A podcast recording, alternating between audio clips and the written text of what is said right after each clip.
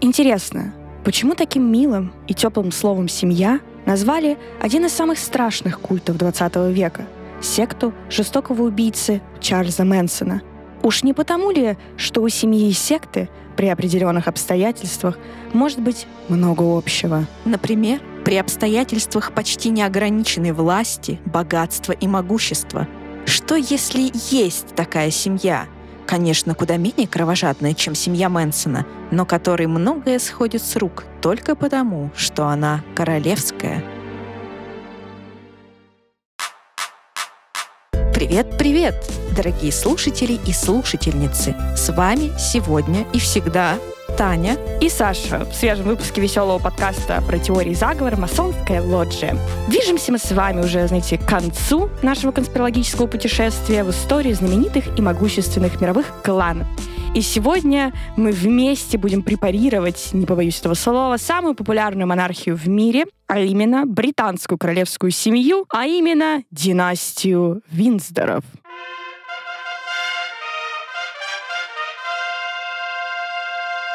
Да-да, прошу заметить, только Винздоров, потому что историю всех королевских семей, которые когда-либо правили в Великобритании, не охватить ни в одном выпуске, ни даже в пяти.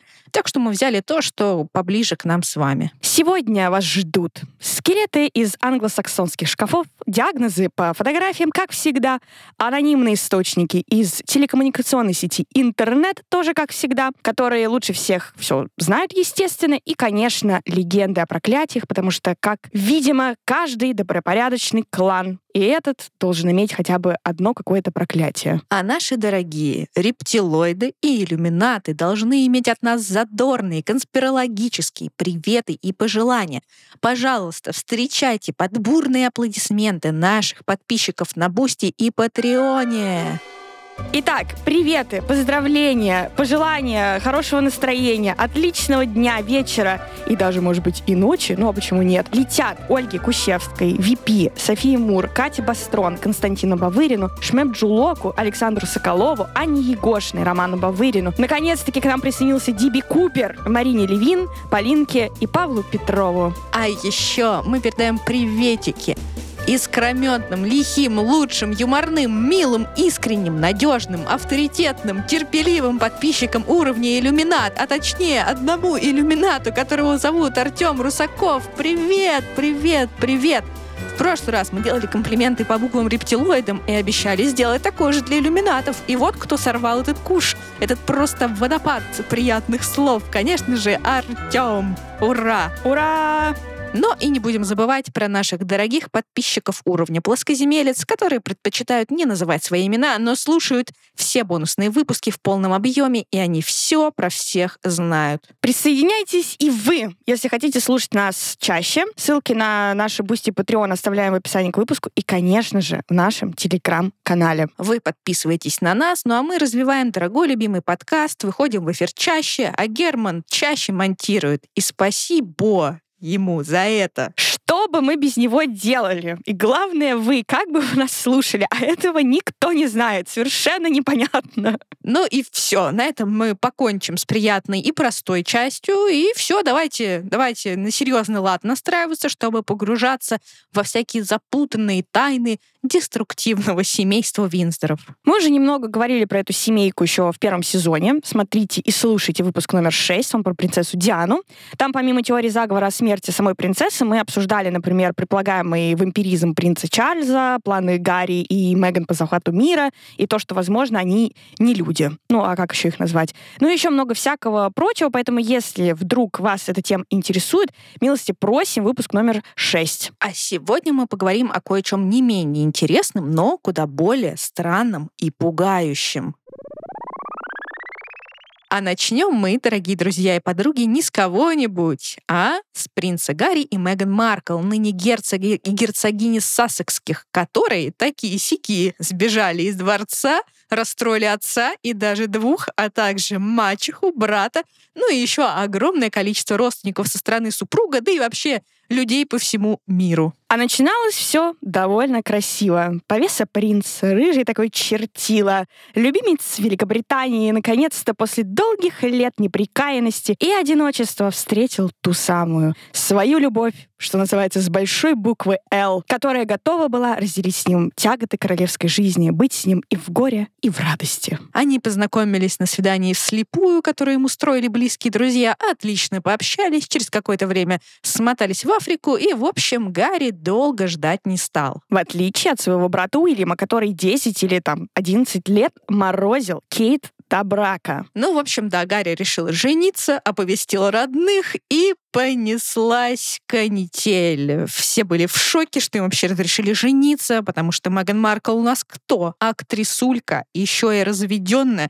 и еще и по стандартам королевской семьи недостаточно белокожая. Представляете? Но, тем не менее, довольно скоро сказка закончилась. СМИ, ранее, которые ну, довольно сильно приветствовали американку в королевской семье, сменили милость на гнев и начали выискивать недостатки и, по выражению читы Сассекских, просто-напросто травить, булить, будем как подростки, понимаешь, как про современные люди говорить. А им было и так непросто во дворце. Особенно, конечно, Меган. Да, с учетом того, что она мало того, что она такая американка, то есть свободолюбивая барышня, так еще и актриса, потому что она играла в сериале «Сьюз», как она, «Форс-мажор» называется по-нашенскому. А еще она феминистка и блогерка, у нее был свой блог до того, как она с Гарри там тусила.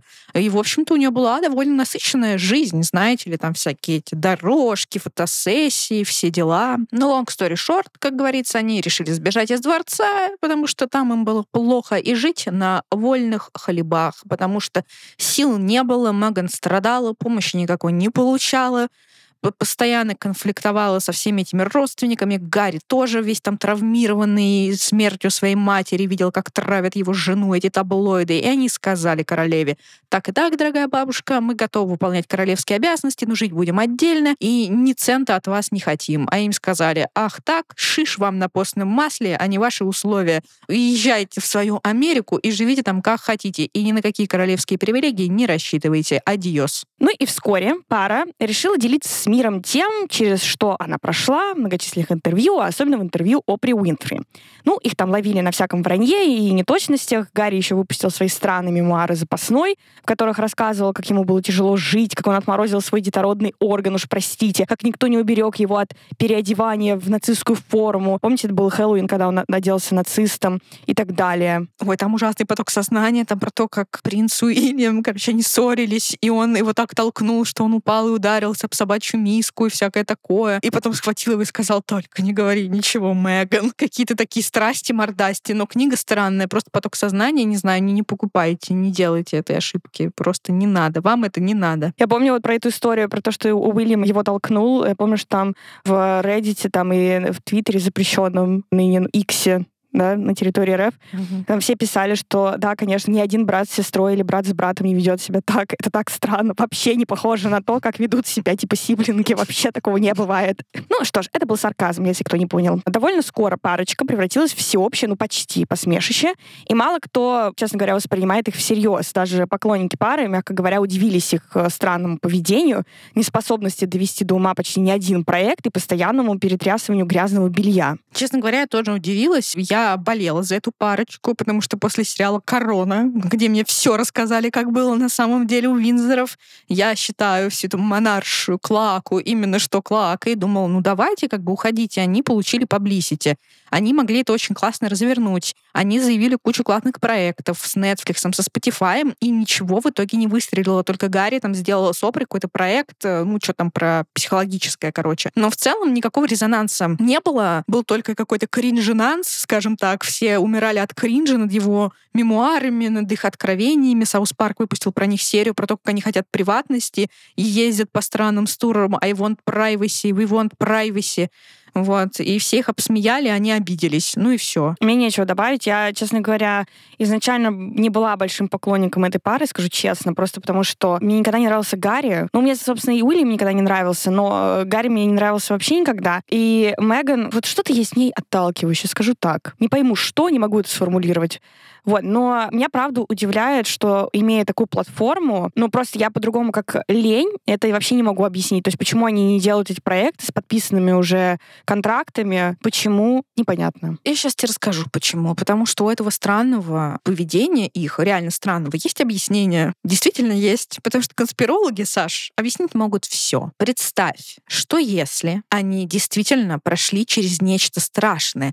Их вот это вот непоследовательное и нелогичное поведение — это следствие огромной травмы, которую они недавно перенесли. И вот здесь как раз в дело вступают кто? Наши дорогие эксперты из интернета. Ну, а я, так сказать, продолжу. В общем, эксперты по сектам. Не просто абы какие-то там эксперты телекоммуникационной сети, а эксперты по сектам. Да-да, друзья и подруги, просто по сектам. Если на минутку допустить, что все сказанное Меган и Гарри о жестокой иерархии внутри семьи, лжи, умалчиваниях, газлайтинге, изоляции и элитарности — правда, то мы столкнемся с очень тревожной картиной. Британская королевская семья очень похожа на секту, деструктивный культ, а Гарри и Меган — на тех, кто из этой секты сумел сбежать.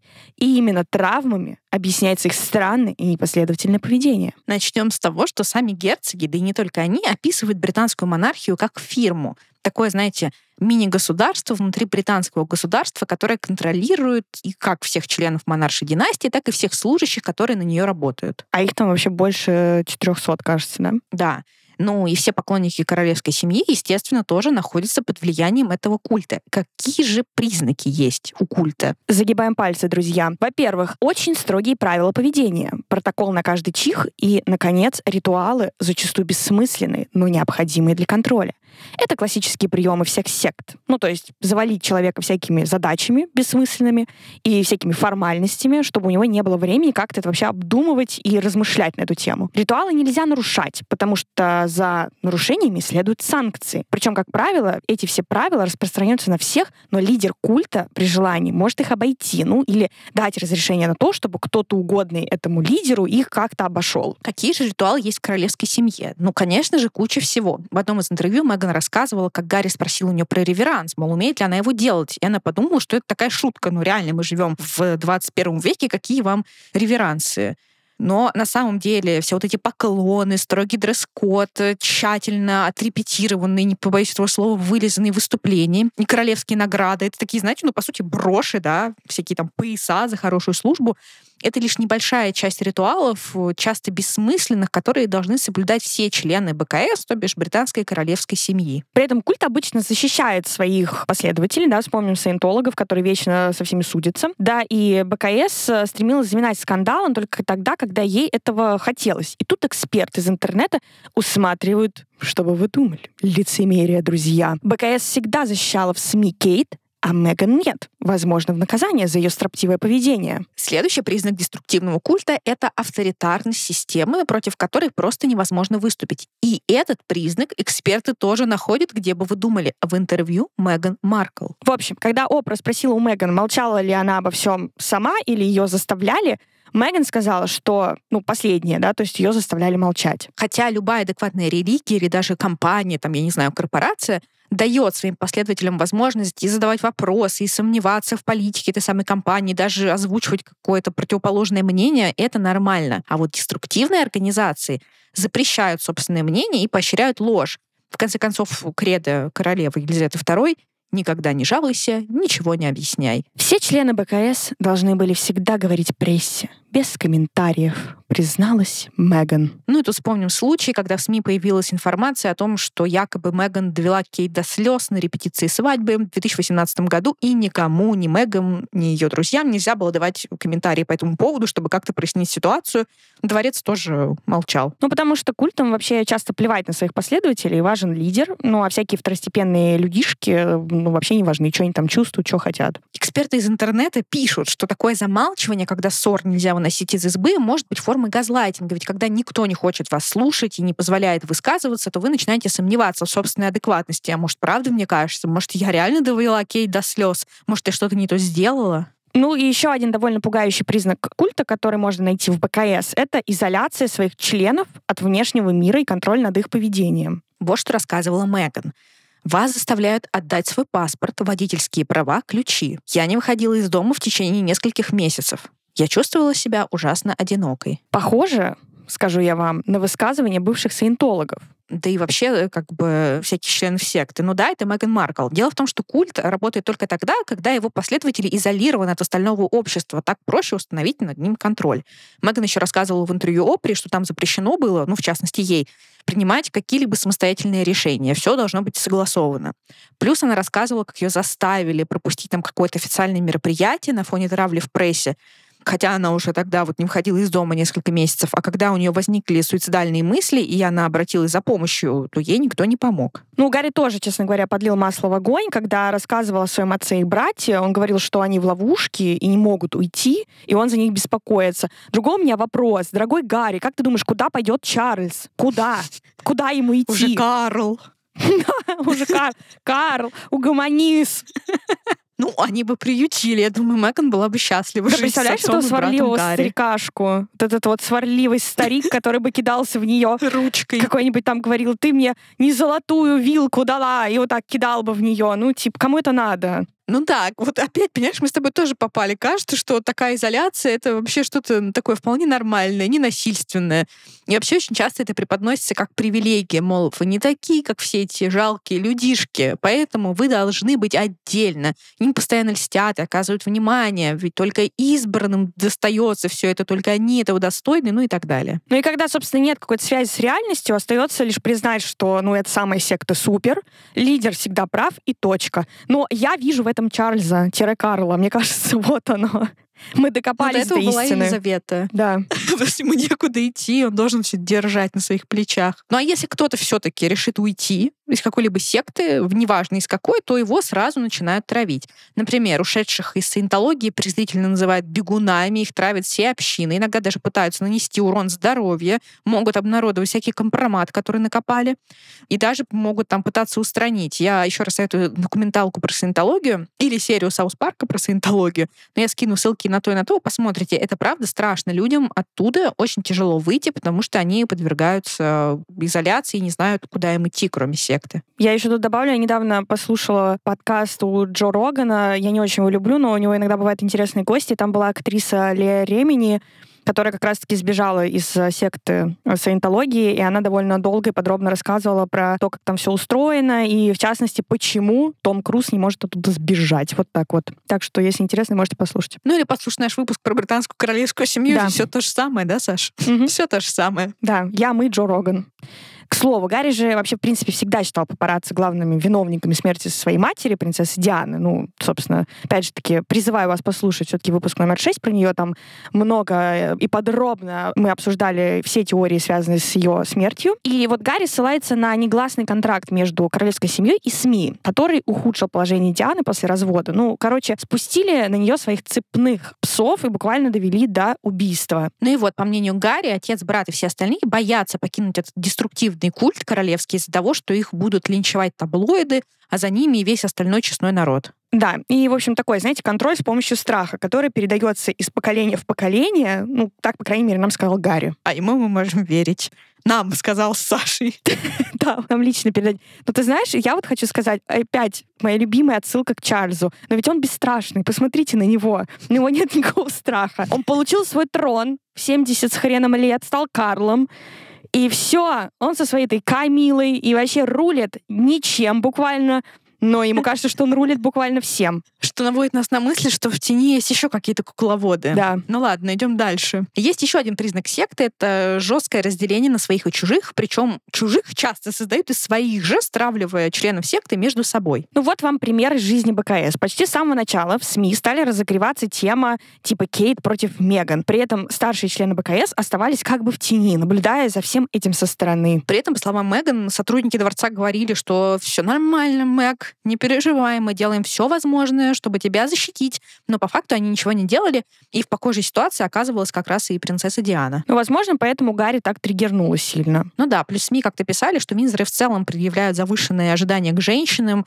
они должны быть яркими, но не слишком яркими, иначе дворец начинает ревновать и злиться, и бросает этих женщин на произвол судьбы, на растерзание СМИ. Ну и, наконец, финальный признак секты — контраст между ожиданием и реальностью. А, Меган рассказывала все в том же интервью Опри, что это совсем не то, вот эта вся королевская семья, чем кажется со стороны. Но тут многие скажут, что не может БКС быть культом, потому что культ — это обычно какое-то стопроцентное зло, но на самом деле ни один культ не может быть стопроцентным злом.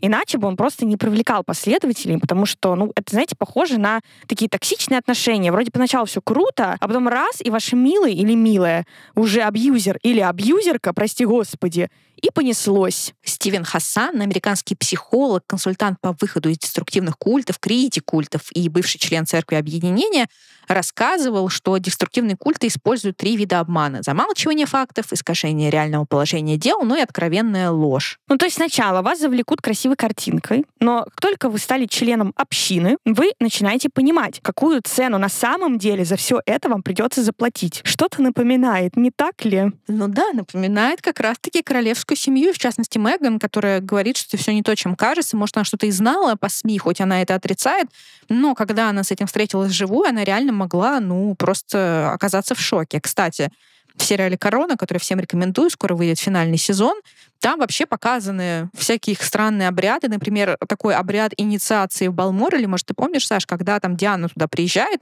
и выясняется, что они всех, как бы, кого принимают свою компашку, начинают премьер-министров до каких-то предполагаемых невест, они зовут в этот Балморл, где все семьей проводят какие-то странные игрища, насмехаются, и смотрят, как человек вписывается в их компанию, а Диану еще и позвали на эту охоту оленя убивать. Ну что это, как не темные какие-то ритуалы? Все они. Ну это культ. Ладно, Елизавета мне нравилась. Мне казалось, что она довольно интересная личность, что она такая вся женщина, сила, тянула на себе всю эту страну несчастную, эти острова, этот Альбион. Ну, в общем, с другой стороны, почему у нее такие дети? Ну, а я не знаю. А я тебе скажу, почему у нее такие дети. Потому что это реально ненормальная семья. Ну, правда. Нельзя в 21 веке так растить детей в этом постоянном протоколе. Кому нужны эти реверансы? Это же просто пережиток прошлого. Что тащил на своих плечах Елизавета? Ну, правда. Ничего особо она и не тащила, потому что она ничем не управляла. Это просто статуэтка фарфоровая, как бы. Да, она долго стояла на этом камине, поэтому все уже к ней привыкли, и было жалко от нее избавляться. И поэтому, когда она переродилась в рептилоидку и летела на остров, остров, всем стало немножко грустно. Даже нам стало немножко грустно, потому что она одна из любимых наших героинь. Но в целом, конечно, это ужасно. И то, как они воспитывают детей, как э, Диана из этого мучилась и страдала, как она хотела больше времени с ними проводить, ей говорили, нет, езжай в турне. Женщина сделала вам нового человека, даже двух. Дайте ей побыть дома, без СМИ, восстановиться побыть со своими любимыми детьми по-человечески как-то провести с ними время. Нет, езжай в турне. И кому стало горячо или холодно от этого турне? У нее там нервная булимия случилась, и вообще все плохо. Поэтому я рада, что Гарри и Меган сбежали, что, по крайней мере, их дети растут без такого сильного внимания в СМИ, что они будут вдали от этого токсичного дворца, им не нужно будет с ранних лет учить реверанс, и сидеть вот так вот на публике, как Джордж и Шарлотта маленькие, Скоро и Луи тоже приструнят, который ведет себя как нормальный абсолютно четырехлетний ребенок.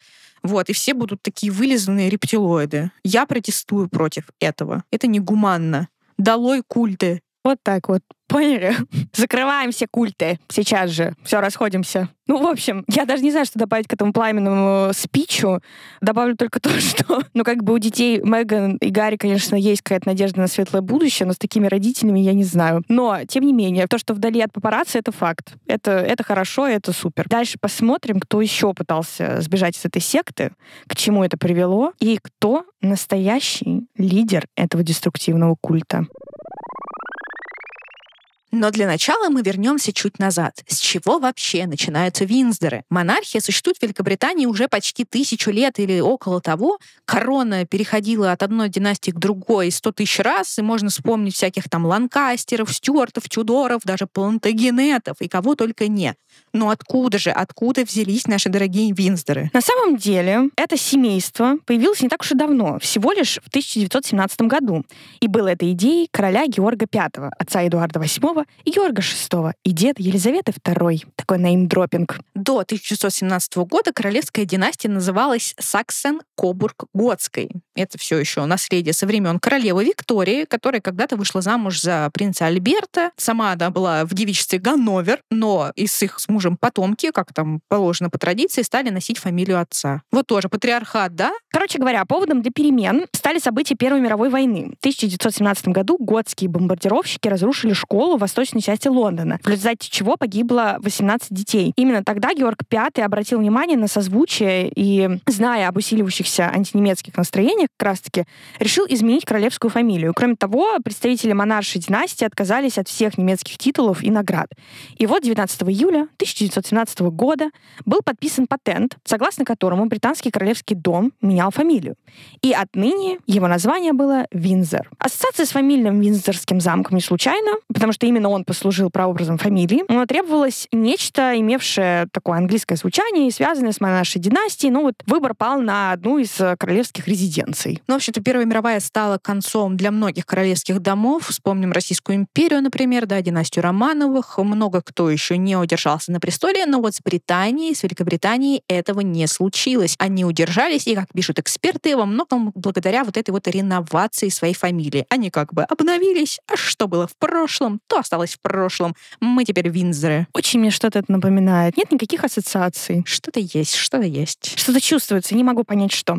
Но на самом деле про Георга Пятого мало что конспирологического есть в интернетах. Есть только история про то, как он мог спасти и не спас царскую семью, ну, Николая II, его жену и детей. Ну, хотя бы детей бы вытесли уже в конце концов. Да, но слушайте, это такая история ужасная на самом деле, поэтому мы решили ее вынести немножко за скобки сегодняшнего нашего рассказа, нашего повествования, и расскажем о ней в нашем бонусе, так что ждите. Но есть конспирологическая версия, связанная как раз с теорией культов, что Георг в целом тоже был в пешкой в игре теневых лидеров и даже умер не совсем своей смертью. Да, был такой королевский врач по имени Бертран Доусон, и он успешно лечил Георга V и был в целом молодцом. Да, он там якобы сначала спас короля от какой-то стриптококковой инфекции в легких, потому что это было почти невозможно. Нужно было иголкой там проткнуть легкое в каком-то определенном месте, чтобы отсосать гной, и никто не мог найти это место. А он пришел, сразу воткнул и как отсосал весь гной. Ну, в общем, все, и все супер стало. Но потом король опять занемог, у него там был какой-то бронхит, что-то еще. Короче, он уже был старенький, и просто все было плохо, и пришел врач и ввел ему чуть больше морфии и кокаина, чем надо. В результате король скончался. Это все рассказал в биографии Доусона его биограф по фамилии Уотсон, который якобы, как мы обычно с вами любим, нашел какие-то записки у постели умирающего там короля, где-то что-то нашел и опубликовал. Да, опубликовал он записи лишь э, в 1986 году, когда ему самому было уже 76 лет. На вопрос, почему он молчал так долго, Уотсон ответил, что делает по настоянию вдовы Доусона. Оказывается, его, ну, Доусона, то бишь, беспокоило, что сообщение о кончине Георга может опоздать к выходу утренних газет. То есть он видел, что король плох, но может чуть задержаться. И тогда вот это вот сообщение о смерти будет опубликовано в менее классных вечерних новостях. Это было недостаточно престижно. И он настолько был взволнован этой ситуацией, что позвонил жене в Лондон и попросил ее связаться с редактором Times, э, чтобы он придержал часть тиража настолько, насколько это возможно. И редактор, однофамилец врача по имени Джеффри Доусон, написал в своем дневнике, что номер был готов к печати в 11 вечера. 30 тысяч экземпляров были отпечатаны до предупреждения медика, зато 300 тысяч вышли потом уже со всеми вот этими траурными новостями. Ну и, короче, получается, что этот Доусон ускорил его кончину, при этом э, там была такая история, что этот король не очень хотел видеть своего сына Эдуарда, ну, будущего Эдуарда VIII, на престоле, и вообще был тот еще, мучился угрызениями совести, а Доусон еще был монархистом и очень тяжко переживал кончину Николая трагическую, и хотел еще королю вот так вот отомстить. Да, но по другим версиям все это было не связано ни с газетами, ни с местью, и ни с чем вот таким вот, а с убеждением врача, который считал, что эвтаназия — это вопрос вопрос, решение которого должно быть всецело возложено на мудрость и совесть врача, а отнюдь не на закон. Вот такой вот человечек. В Соединенном Королевстве эвтаназия по сей день запрещена законом, ну а что Доусон? А ему закон не писан. Да, но это еще не доказано, в смысле, что была эвтаназия. Все это спекуляция из интернета. Ну вот по другой версии как раз он убил короля, потому что тот не хотел видеть э, своим преемником старшего сына, так как считал, что этот мальчик, э, так он якобы говорил, погубит себя в течение 12 месяцев после его смерти, а Доусон Доусон как раз был сторонником, и там какие-то темные силы, в которые, кстати, был замешан якобы Черчилль, были за этого будущего Эдуарда VIII, и, короче, Доусон, пока там король не начал разглагольствовать, взял его и тихонечко пришил пришил. Вот так вот. Прихлопнул. Но мне больше нравится версия, честно говоря, с вечерними новостями. Мне кажется, это так, да. это так по-королевски. Такой, ой, нет, ну какая-то газетенка нереспектабельная. Ждем. Не можем ждать, убиваем. Вот так вот. Ну а теперь, разобравшись с теорией всех монарших фамилий, мы наконец-то перейдем ко вторым, а вернее даже к первым беглецам из королевской семьи, а.к.а. секты. Конечно же, поговорим о герцоге Винздорском, бывшем короле Эдуарде VIII и его жене, бесподобной Уоллес Симпсон. Молодой король пожелал жениться по любви, что называется, и пожертвовал ради такой возможности короной Британской империи. Народ был, конечно, на стороне монарха, но подлые политиканы загнали невольника честь в угол и вынудили отречься. Жестокий век не оставил королю иного выбора. Вот так вот. Почему правящий класс принял в штыки невесту Эдуарда, эту самую чудесную Уоллес Симпсон? Потому что она американка, низкого происхождения и непонятного вероисповедания. К тому же состоявшая уже во втором браке. Сами британцы в эту незамысловатую сказку давно не верят. Проблемой, утверждают серьезные историки, была не возлюбленная монарха. Проблемой был сам монарх. Ну, короче, Эдуард VIII вообще рос в семье с этим Георгием V, его женой. Они были такие холодные родители. Ему всегда не хватало материнской любви, всякого такого прочего. И тут он встретил эту Оли Симпсон, которая родилась на американском юге. У нее было тяжелое детство, ее воспитывали поркой, она быстро вышла замуж, уехала с мужем в Китай, и там, говорят, изучила всякое китайское искусство любви и была вообще просто супер. Развелась с одним, вышла замуж за другого, уже за Симпсона. Вернулась в Лондон, куда-то там поехала. Начала давать э, свои вечера, вскоре привлекла внимание высшего круга и однажды встретилась, собственно, с будущим королем. И у них состоялся интересный диалог, потому что будущий король, тогда еще принц Уэльский, спросил у нее, не страдает ли она тут без центрального отопления. А она сказала, ах, ваши банальные вопросы меня разочаровали. И он загорелся. И они просто влюбились друг в друга, но он в нее точно. И все. Пропал. Был пацан и нет пацана. Все. Хочется сказать, какие стандарты, да, у него были занижены. Вообще ожидания по жизни у этого человека несчастного. В целом просто сказать, э, слушай, ты задаешь какие-то тупые вопросы, иди отсюда. А он такой, о, Моя.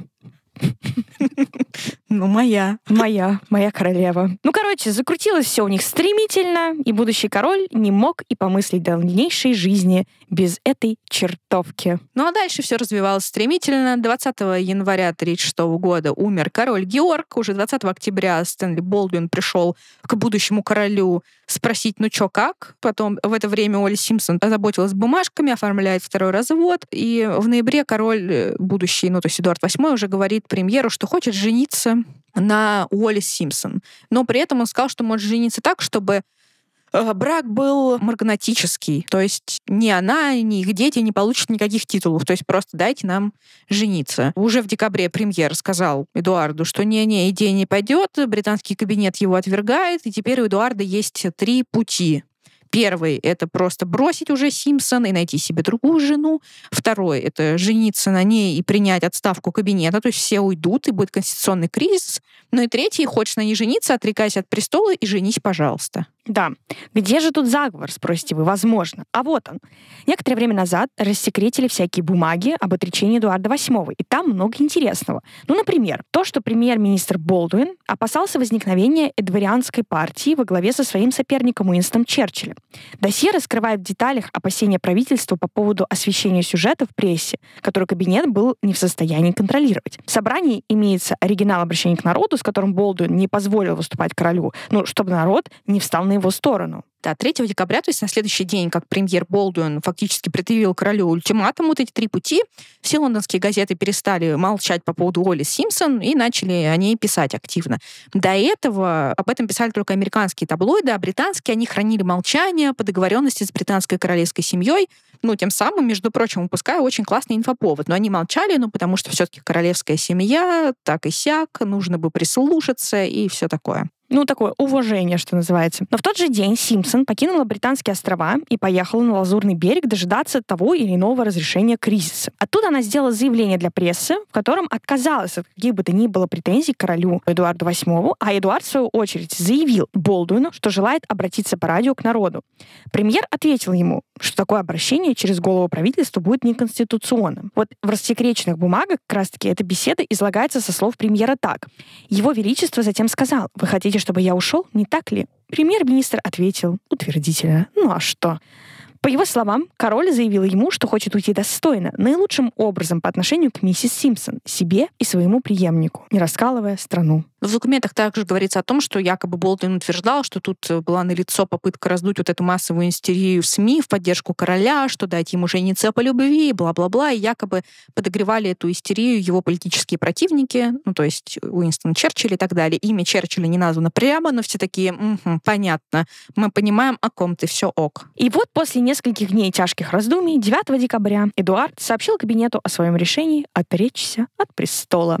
На следующий день он подписал надлежащий бумаги, а уже 11 декабря парламент принял акт отречения. Король простился со своими подданными в прямом эфире радио, и ключевая фраза этой речи, продолжавшаяся 70 секунд, звучала так. Цитата. «Я пришел к выводу о невозможности нести тяжкое бремя ответственности, исполнять долг короля так, как я желаю его исполнять, без помощи и поддержки женщины, которую я люблю.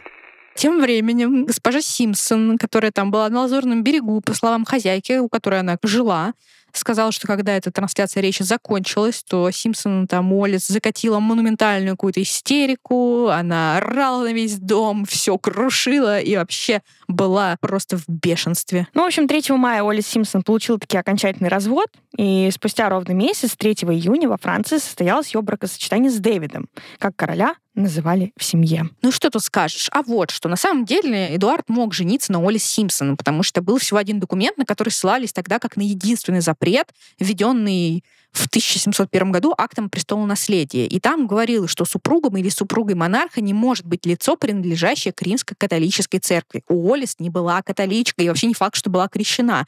То есть король, конечно, мог бы побороться с политиками, мог бы э, воспользоваться расположением к нему всяких медиа-магнатов. Там был такой лорд Роттермор, ну, неважно. Короче, чтобы получить благоприятное освещение вопросов в прессе и склонить на свою сторону общественное мнение. Он мог также заручиться поддержкой влиятельных политиков, того же Черчилля и так далее, которые спали и видели падение кабинета Болтуина. Ну, знаете, все эти грязные политические игры. Но вместо этого он загнал сам себя в угол, ну, или давайте будем честными, его загнали, ответив согласием на предложение Болдуина проконсультироваться с кабинетом и тем самым самым согласившись следовать рекомендациям этого самого Болдуина. Фактически, он предоставил премьер-министру право, которым тот, согласно действующему законодательству, не обладал. Но раз уж ни правительство, ни парламент не могли никак легально воспрепятствовать браку короля, не существовало и угрозы конституционного кризиса, которым пугал короля Болдуин. Потому что если бы кабинет ушел в отставку, ну, в стране возник бы политический кризис, да, но тогда бы на смену Болдуину пришли его противники, сторонники короля. И не факт, что ради формирования нового правительства пришлось бы распускать парламент и объявлять там внеочередные общие выборы.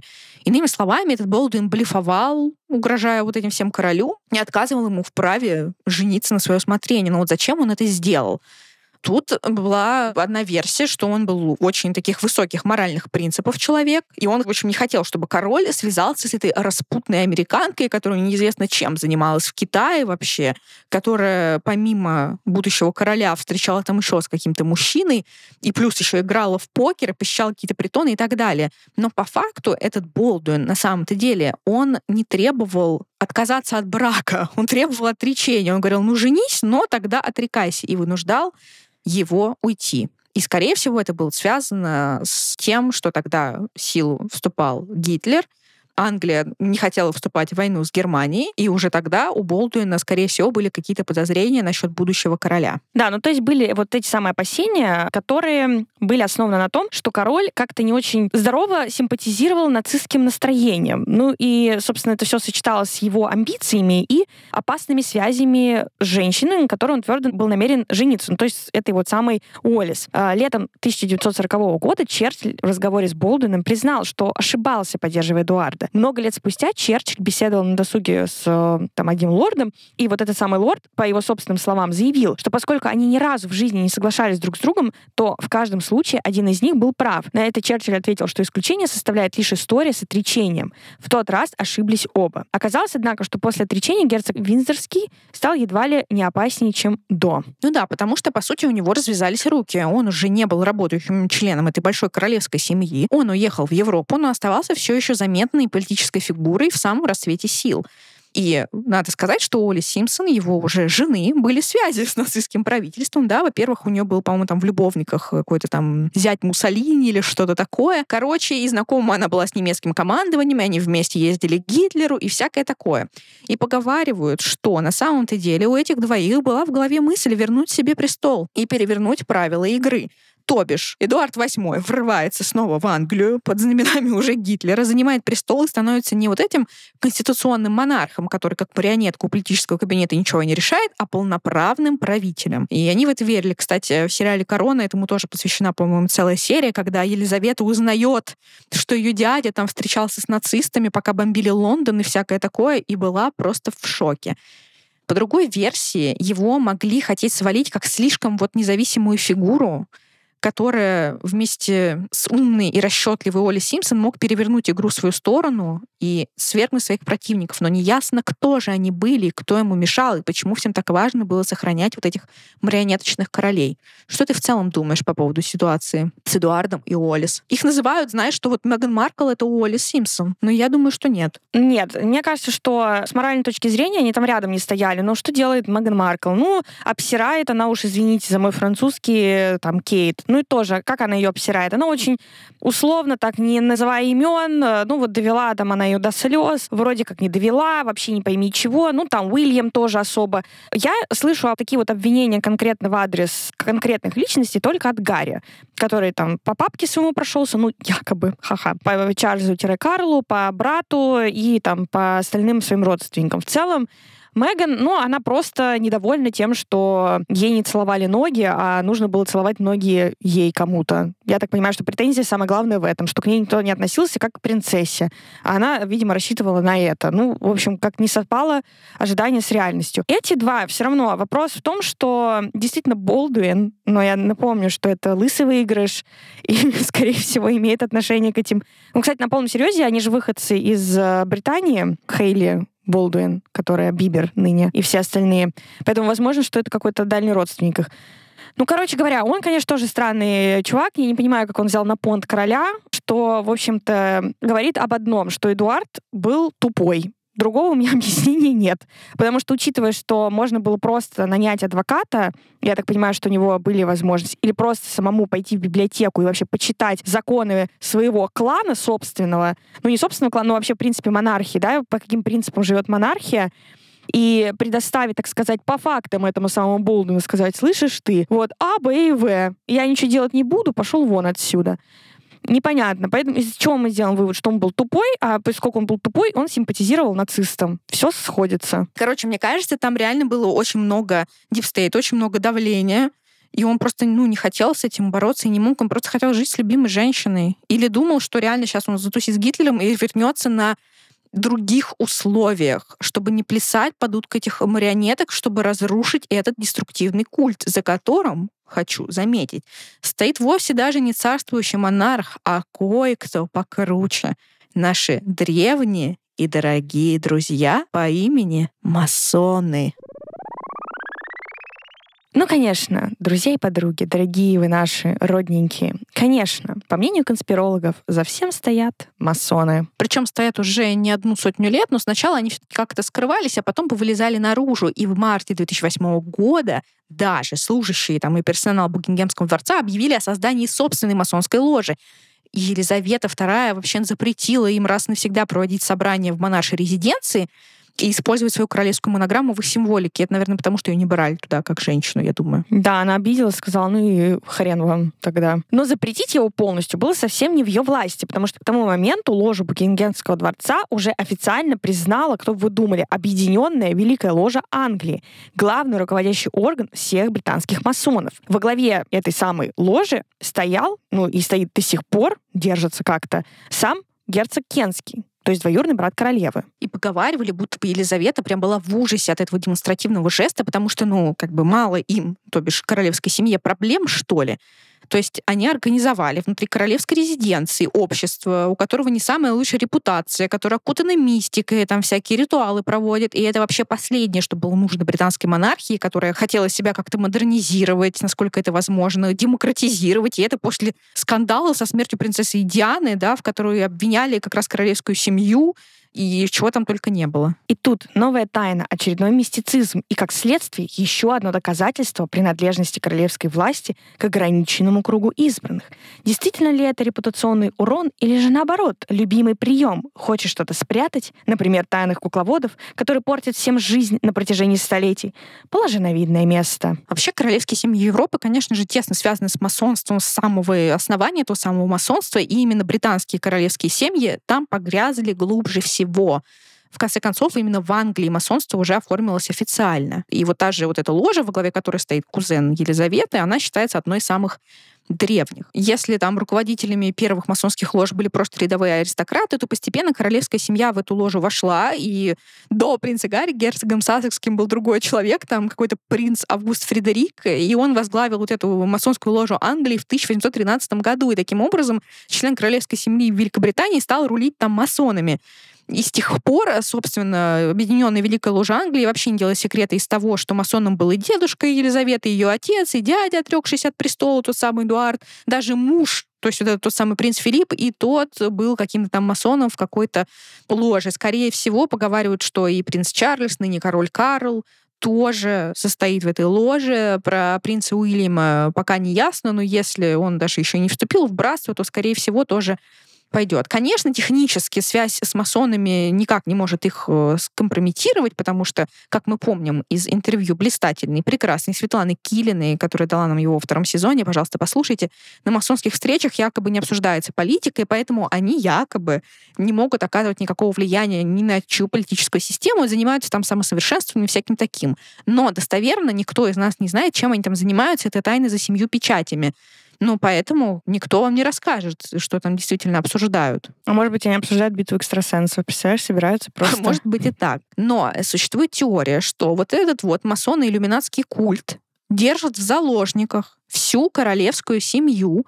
Иначе почему всяких людей со стороны преследуют всякий проклятый бред? То есть там все умирают, разводятся, что-то еще, вынуждены отрекаться от престола или просто живут несчастливо в страхе, что их лишат всех привилегий. И таким образом те самые таинственные кукловоды — это вовсе не правящие монархи, а верхушка масонского иллюминатского культа, скорее даже иллюминатского. Что ты думаешь, возможно ли такое? Можно я сегодня буду скептиком? Я разрешаю тебе сегодня быть скептиком, потому что я не буду скептиком. Я буду топить за то, что это грязь непонятный деструктивный культ в главе с иллюминатами-рептилоидами. В общем, хочу сказать по поводу разрушенных судеб. Пожалуйста. Я считаю, что, во-первых, тут два фактора. Первый — это реально несовпадение ожиданий и реальности. Что свойственно культам, да? Что все а не надо, не надо меня запутывать, не надо манипуляций. В общем, я хотела... Ты меня сбила. Молодец. Спасибо. Я хотела сказать, что я считаю, что это не совпадение ожиданий и реальности, потому что в основном разрушены судьбы, к сожалению, у женщин в этой семье. То есть это Сара Фергюсон, ну, там относительно, конечно, разрушенная жизнь, но тем не менее. Диана и далее по списку. Ну, давайте для... Извини, а Карл? Ну, ты считаешь, что у него разрушена жизнь? Слушай, ну я считаю, что он действительно пострадал. Ну, то есть он из-за трона, из-за невозможности. То есть почему он не отрекся? Он же так хорошо общался со своим дядей. Он 35 лет или сколько там ждал Камилу, но, по сути, то, что ему не разрешали жениться на любимой женщине, ну, это же тоже бред какой-то. Ему же тоже было нехорошо в этом браке с Дианой, хоть он там был главным абьюзером, я думаю. Я же знаю, что там у них происходило благодаря сериалу «Корона». Достоверно знаю ну, как бы ему тоже было не сладко. Я считаю, что просто Карл, вот у Карла, мне кажется, что он поэтому и держался, потому что он хотел быть королем, потому что ему очень нравилось то, чем занималась его мать. То, что он думал, что вот это поклонение народа, ну, не поклонение, скажем так, а то, что Елизавету действительно любили, и там те же самые англосаксы, и, в принципе, она была довольно популярной фигурой, таким со знаком плюс. А вот Карл-Чарльз никогда этой фигуры со знаком плюс не был. Собственно, там Диана, конечно, тоже история Дианы попортила ему репутацию, само собой. Но я думаю, что и до этого он, ну, довольно странный какой-то выглядящий человек, не выглядит как король, никто его не любил, никому он не был нужен. Я думаю, что он ждал этого трона, ждал, когда ему начнут наконец-таки поклоняться, и когда он уже начнет кидаться вилками в своих слуг и орать. Слушай, то есть ты считаешь, что тайное мировое правительство вместе там Асон и иллюминатский культ не может держать в заложниках королевскую семью? Я правильно тебя понимаю? Да, я думаю, что они просто приходят, а думают, что они сейчас будут принцессами, просто будут ездить по... Нет, а вот те, кто там рождается, вот эти люди, которые растут, это же искусственное, по сути, образование. Оно противоестественное. Ну, правда, это ненормально. В 21 веке делать реверансы кому-либо. Ну, как бы, правда, мне это в голове не укладывается. Типа, в смысле? Ну, я с тобой согласна, что это в смысле. Но вот, допустим, Уильям в этом вырос. Ему нормально. Ну, типа, он не выглядит как несчастный человек. Ну, вот правда. Точно так же поклоны отбивал и бабушке, и папе. Ну, просто он этом живет. Кейт, она, может быть, там измучена и все такое, но она тоже в этом как бы выросла, потому что приближенная семья, в целом она к этому готовилась, и вот у нее как раз, мне кажется, ожидания с реальностью совпали. Вот она такая вот условно трофейная жена своего мужа скорее всего, скоро станет королевой. Ну вот, она к этому идет планомерно. А те, кто, ну, как да, Меган ну Маркл... Да. Они выросли в секте, они выросли в секте, и поэтому годами там живут, рожают детей. А кто-то находит в себе силы бежать. И их начинают гнобить, называть глупенькими. Но нет. Он, правда, глупенький, ну, правда, объективно, к сожалению. И просто, если бы он сидел тихо в королевской семье, он бы не задавал столько проблем, потому что им нужно вот это реагировать на эти инфоповоды, сейчас еще социальные сети появились, и он создает им больше работы, как бы не какой-то реальный кризисный, да, как вот этот герцог Винзорский, но вот такой тупой работы, когда ты должен вот это что-то там комментировать, говорить на все без комментариев, вот это беситься, что он перетрясает твое грязное белье в СМИ, поэтому мне кажется, им было выгодно, чтобы он сидел, но он нашел себе силы и сбежал вслед за любимой женщиной в закат и теперь бегает с псом по пляжу, и ему хорошо. Я хотела, знаешь, что добавить? Возможно, это еще был заговор СМИ и Уильяма, потому что в какой-то момент Гарри стал гораздо популярнее Уильяма, потому что вот когда Уильям был молодой, он был, по-моему, просто звездой британских таблоидов, британской прессы. Ну, он действительно был объективно очень привлекательным молодым человеком. Но потом гены папки взяли верх, очевидно. А потом в какой-то момент Гарри стал, очевидно, любимцем прессы. И, может быть, Уильям подумал, а, не гоже, я будущий король, какого хрена? Этот рыжий вообще лезет. Ну и все, и разобрались. Мне обидно, что Гарри и Меган оказались такими глупенькими. Ладно, Гарри, ну Меган, как бы, мне кажется, если бы она была хотя бы на четверть такой же умной, как Уолли Симпсон, которая, кстати, устраивала какие-то супер классные светские вечера, они там жили классной, ну, как бы, действительно жизнью, не с королевским размахом, но мозги у этой женщины были. И вот если бы у Меган была бы хотя бы четверть мозга, она же могла развернуть такие классные проекты. Понимаешь, даже сама принцесса Диана, которая и после ухода из королевской семьи оставалась там символом вот этой благотворительности и делала какие-то полезные вещи. А Меган просто все разбазарила, всю свою паблисити на какие-то кринж-интервью, которые она даже сама с собой не может согласовать, и все. И теперь они просто смешные. Но я думаю, их вынули, мне кажется, просто травма секты.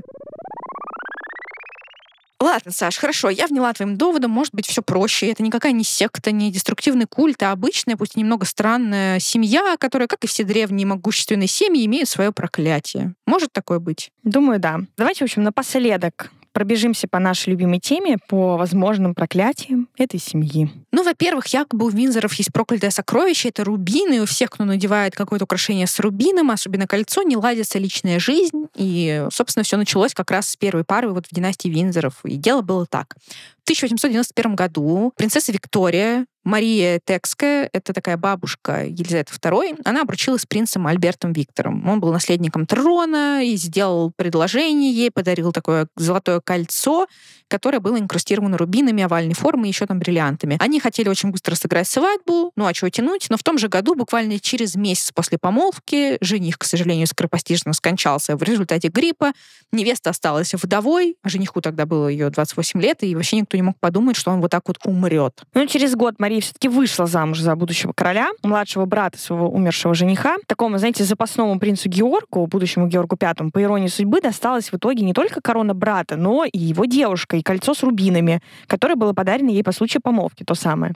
В память о покойном женихе Мария Текская решила оставить его в качестве помолвочного. Ну, это потом, спустя время, кольцо с рубином как помолвочное выбрала себе принцесса Маргарет, которая выходила замуж за Энтони Армстронга Джонса, этого фотографа, и все были уверены, что это брак не по любви, она просто отчаялась, ведь ей не дали выйти замуж за ее первую любовь, этого Питера Таунсенда, который был тоже разведенный, и Елизавета под давлением кабинета запретила ей выходить за него. Вот она вышла замуж за этого фотографа, и тоже было кольцо с рубинами. И в итоге у нее был очень несчастливый брак в течение 18 лет. Наконец они развелись, и так она свое счастье и не нашла. Третьей жертвой Рубина стала Сара Фергюсон, невеста среднего сына Елизаветы II. Он якобы знал, что Саре нравится кольцо Дианы, ну вот это вот синее, и хотел найти что-то не менее великолепное. Пошел он, значит, к ювелирам и выбрал там ирманский рубин овальной формы в окружении 10 бриллиантов. Вместе конструкция образовывала пламенный цветок такой, знаете, своеобразный. Огненный цвет напомнил принцу рыжую бестию Сару. И это предопределило выбор. Ну а дальше мы знаем, чем все закончилось. Развод, разврат и, возможно, там педофилия этого принца Эндрю, потому что он летал на педофильский остров Эпштейна, вот, того самого. Но сейчас э, Эндрю и Сара, они друзья и даже вместе воспитывают Корги Елизаветы, потому что после смерти Корги отошли им. Вот так вот. И еще одна теория говорит, что все дело в яхте Британии. Якобы все, кто ступали на борт ее, в конце концов, разводились. Ну, очевидно, кроме Елизаветы и принца Филиппа. Ну, в общем-то, на ней свадебное путешествие проводили, собственно, принцесса Маргарет и ее муж Энтони Армстронг Джонс, опять же, развод. Диана и Чарльз там были, и причем именно во время вот этого свадебного путешествия на Британии Диана нашла запонки Чарльза, где были выгравированы инициалы CNC, такие переплетенные, что означало Чарльз и Камила. Ну, и это было началом их конца. Еще на ней плавали тоже разведенные принцесса Анна и Марк Филлипс, ну и Сара Фергюсон со своим этим принцем Эндрю. Ну, наша любимая Саша теория гласит, что во всем виновата Елизавета, которая сама всех проклинала, мол, не нравятся ей избранники детишек, и она раз и приходит на свадьбу в голубом, синем, ну, в чем-то таком, короче. Ну да, потому что все браки, на церемониях в которых Елизавета была в синем или голубом, распались по итогу. Ну, впервые Елизавета надела такое бирюзово-голубое платье в сочетании с таким же там каким болеро и шляпой на свадьбе своей сестры, как раз принцессы Маргарет. Ну, вы помните, что с ней случилось, да? Вот, развелись. Королева снова выбрала синий наряд для свадьбы своей дочери принцессы Анны Марка Филлипса, а потом она выбрала голубое для свадьбы принца Чарльза и леди Дианы в 1981 году. Ну и еще одним случаем, когда королева снова пришла в Васильково синем комплекте, было торжество принца Эндрю Сары Фергюсон. Ну а последним торжеством, на котором Елизавета была в голубом, это была свадьба ее внучки принцессы Евгении и этого Джека Бруксбенга. Ну пока они вместе, но знаете, поживем увидим. Мне кажется, недолго им осталось танцевать. Да, ну видишь, кстати, на свадьбе Гарри и Меган она не была в голубом. Вот, Саш, все. Моя теория сложилась. Она тоже ставила на Меган, потому что верила, что вот эта американка, как когда-то Уоллес Симпсон, она сможет сломать систему, остановить этот культ, всех освободить, и все с воплями радости и счастья побегут по газону из этого Букингемского дворца. Такие, свобода. Но, к сожалению, ставка не сыграла, потому что Меган оказалась глупенькой, как и Гарри. Кстати, еще одна деталь про Меган. Они вместе с матерью, с Дори своей, ехали к месту вот свадебной церемонии на Роллс-Ройсе. И якобы именно на этом Роллс-Ройсе когда-то ехала Уолли Симпсон на похороны своего мужа, собственно, вот этого Эдуарда VIII, экс-короля. И похороны эти состоялись в той же часовне, где Меган вышла замуж за принца Гарри. То есть, возможно, как-то что-то такое было, но они оказались глупенькие и ничего не смогли. У меня есть несколько вопросов, на которые я надеюсь, что ты дашь мне ответы, как всегда. Твоя совершенно удивительная, животрепещущая, я бы сказала так, картина, когда они куда-то бегут. У меня все же вопрос, куда? Ну, то есть, если культ распадается, у них забирают все их дворцы. Почему, если это их частная собственность? У них же а есть вот это вопрос. Я не уверена, что это их частная собственность. По-моему, это собственность Британии, как и А они. кому они их отписали? А кто тогда кукловод. Они же там наследство пишут, у них есть какое-то свое личное имущество, точно есть. Что даже у Гарри есть какие-то деньги. Какие-то деньги у Гарри. У какие-то деньги у него есть, наверное, на карточке. Ему там все еще старший брат такой по 100 долларов ему кидает, чтобы просто каждый месяц такой, ну ладно, скину, ведь сдохнет, сдохнет с голоду, скотина. И переводит.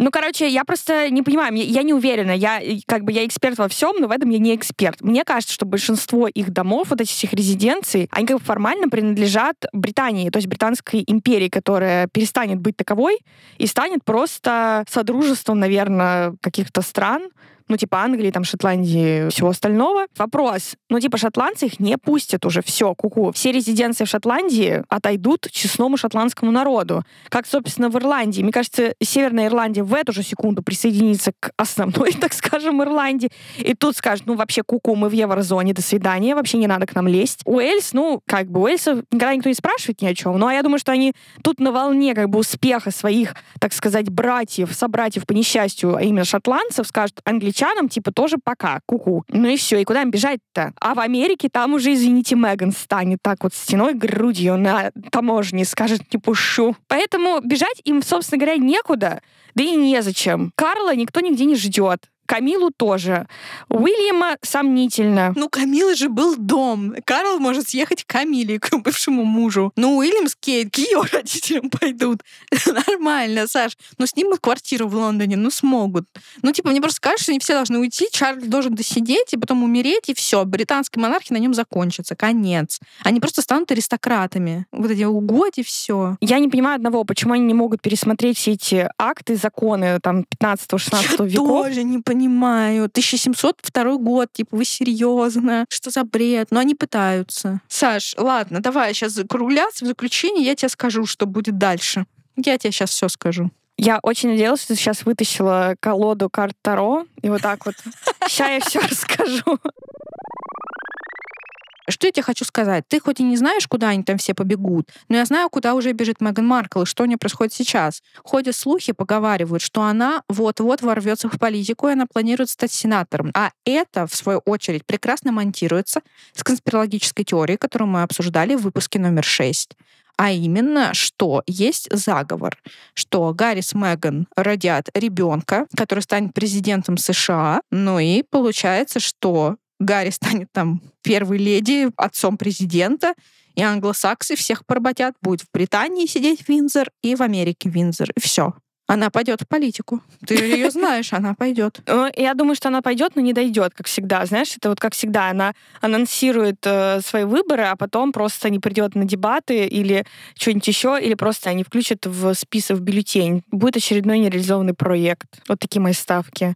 Потому что у нас есть факты на руках только о тех проектах, которые они все хотели запустить, но не запустили. Так, хорошо. Давай подытожим. Ты веришь, что семья Винзоров — это деструктивный культ, что это секта, за которой стоят стоят э, масоны и иллюминаты, которые держат всех в заложниках, растят вот этих королевских детей как скот, и Гарри с Меган сбежали оттуда, поэтому они настолько травмированы, что не могут закончить ни один проект и дают кринж-интервью. Да или нет? Нет. Почему? Я тебе сказала, я сегодня скептик. Я считаю, что просто это То есть странно... все вот эти аргументы, которые мы с тобой обсуждали, про сходство британской королевской семьи с культом и про поведение Гарри с Меган как людей, которые сбежали от культа, тебя это не впечатлило? Меня это впечатлило, но не очень. вот так. Я согласна, что там есть тенденции странные. Но в целом король — это как будто бы в целом, ну, вообще монархия, или когда есть какой-то один правитель, один человек, который управляет как бы всеми остальными, это в целом попахивает культом при любых раскладах. Поэтому, конечно, какие-то тенденции на лицо. Но я просто считаю, что это закостенелая система. Я думаю, что они боятся и перемен, потому как непонятно, как отреагирует общество. И вдруг все-таки общество наконец-то англосаксонское задаст себе вопрос, а нахрена нам в 23-м году вообще королевская семья зачем мы платим на них налоги и почему они вообще живут за наш счет, не делая ничего при этом осмысленного, нормального, но просто занимаясь какой-то благотворительностью. Ну, вы меня извините, этой самой благотворительностью занимается та же самая наша любимка Виктория Бекхэм, например, и все остальные какие-то селебрити, которые сами зарабатывают себе на хлеб, что называется. Никто им денег не платит, никакой налогоплательщик. А эти все просто трутни. У других слов у меня нет. Поэтому я думаю, что они думают, что если они сейчас полезут и начнут там ковыряться, сейчас они типа держатся на устоях и орут, что типа, ну вот, это вот такие вот правила, да, нельзя жениться там, все это такие неправильные браки, там ля-ля-ля, ну вот эти все правила безумные. Они держатся на этом. Если они начнут сами как бы задавать вопросы, менять там что-то, тут же возникнут вопросы, а вы нам, собственно, друзья, нахрена? Сейчас вы такая сувенирная продукция бесконечная. И, по крайней мере, людям интересно приехать там к этому дворцу Букингемскому, ну, посмотреть там, как живет король, да, там, и т.д. и т.п. А там вообще вопрос, зачем они тогда нужны? Слушай, на самом деле, если сейчас без шуток, и сейчас серьезно сказать, но ведь правда, я думаю, что для того, чтобы это держалось, им внушают то, что они, правда, вот такие элитарные, они что-то значат. Я прям уверена, что для Карла было жизненно важно стать королем. То есть это была прям цель вот всей его жизни. И он не понимает, что на самом деле он никакой не помазанник Божий. Он просто обычный дед, который любит заниматься садоводством и миловаться со своей женой и все. Но при этом дед, мало того, что с кучей дедовских каких-то причуд, вроде бросания ручкой, еще дед с высоким ЧСВ, самомнением, что он король, и он чем-то управляет и на что-то влияет, хотя это не так. И они, правда, ну это же ужасно на самом-то деле. Карл, между прочим, короновался 6 мая в день солнечного затмения. И, конечно же, в этом тоже усмотрели оккультные силы про то, что вот эти иллюминаты, масоны его сажают на престол, и через него на все влияют. И это реально культ. Они порабощают всех своих служащих, членов своей семьи и распространяя свое влияние на поклонников. А зачем? Чтобы их матка Елизавета продолжала быть каннибалкой даже после своей смерти. Потому что, друзья, мы с Сашей когда-то пытались завести свой Яндекс Дзен и быстро поняли, что новости про британскую королевскую семью набирают больше всего просмотров, больше всего охватов. И мы брали самые странные теории, постили их туда, и получали много комментариев. Например, как вы думаете, кто такая Скамейкина?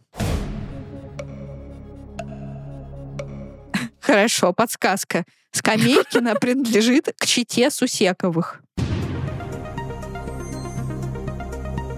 Да, это Меган Маркл, Меган Скамейкина и чета у них Сусековых, потому что мы писали, там у нас была новость про то, что это вторая каннибалка, которая, у которой в Букингемском дворце стоит холодильник э, с людьми, с человечиной, какой-то слуга, no name, ну анонимный, якобы видел, как она доставала оттуда человечину, ела ее, и нам очень активно комментировали пользователи и пользовательницы Яндекс.Дзена, говорили, что ну вот Елизавета топ, а эта Скамейкина вообще негодная.